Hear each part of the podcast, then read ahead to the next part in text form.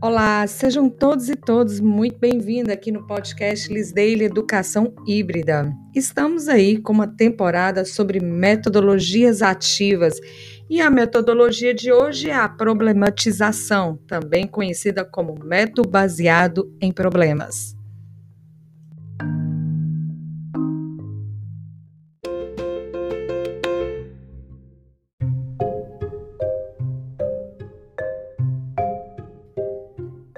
Lá. O que consiste a problematização, que também é chamada de método baseado em problemas? Consiste em você, professor, estimular os alunos a responderem um problema. Um problema que você vai passar, um problema que é conhecido, um problema sem uma solução definida. Mas você vai considerar esse problema em toda a sua complexidade e não apenas, no caso, por exemplo, na ciência jurídica, apenas os elementos jurídicos. No caso, para você, professor, no curso de direito, você vai considerar toda a complexidade daquele problema. Além dos elementos jurídicos, você vai considerar elementos econômicos, elementos sociais, elementos culturais, elementos de gênero, por exemplo, né? grupos minoritários, enfim, vai considerar toda a complexidade. O aluno vai ter que se comunicar não apenas, por exemplo, com a ciência jurídica, mas vai ter que comunicar com outras ciências também.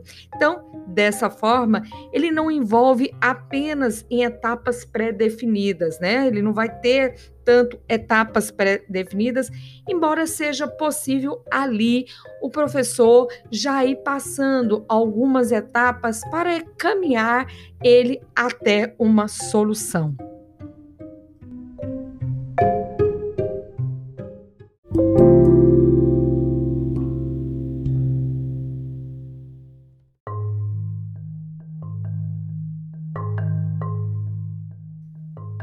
Quem vai trabalhar com a problematização, eu vou te dizer que existe três tipos de métodos baseados em problemas.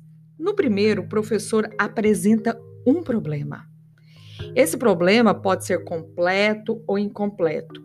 Ele vai apresentar para os alunos que devem usar os materiais disponíveis, o arcabouço de materiais ofertado também pelos professores na busca ali no caminho de da solução. Bom, mas existe outro tipo de método baseado em problemas. No segundo, o professor ele apresenta uma situação para os alunos que deve pesquisar e identificar os problemas propondo soluções. Então, no primeiro exemplo que eu dei, né, o professor ele apresenta já o problema, incompleto ou incompleto, e estimula ali na, no, no, ofertando materiais em busca que o aluno busque soluções. Já no segundo método, o professor ele vai apresentar uma situação.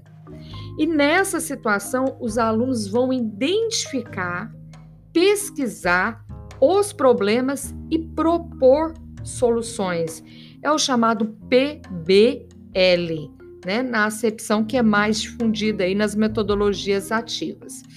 E no terceiro, os alunos são estimulados a observarem a realidade, a identificar os problemas relacionados ao tema indicado pelo docente. Repetindo, nesse terceiro, nessa terceira hipótese de problematização, os alunos são estimulados a observarem a realidade e a identificar problemas relacionados ao tema indicados pelo docente. E aí, o aluno vai trabalhar as causas e buscar hipóteses de solução, né? A chamada problematização.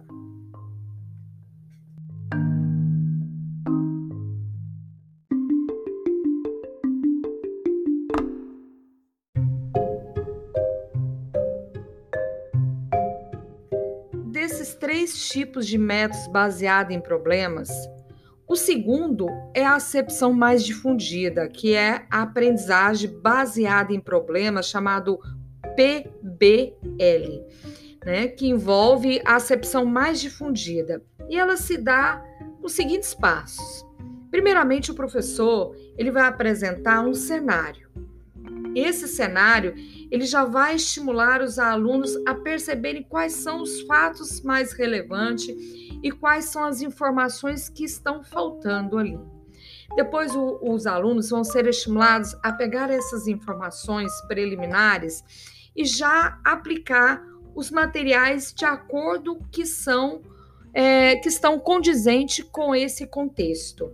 A partir daí, os alunos são estimulados a buscar soluções. Então, é um método que apresenta um cenário e o aluno vai fazer essa ligação, identificar o problema e fazer a sua ponte até chegar às soluções, aplicando ali todo aquele arcabouço naquele problema, né? Aplicando o material, as informações ao problema e também avaliar os resultados. Mas isso não impede, porém, a utilização de outros métodos de solução de problemas com outras etapas também.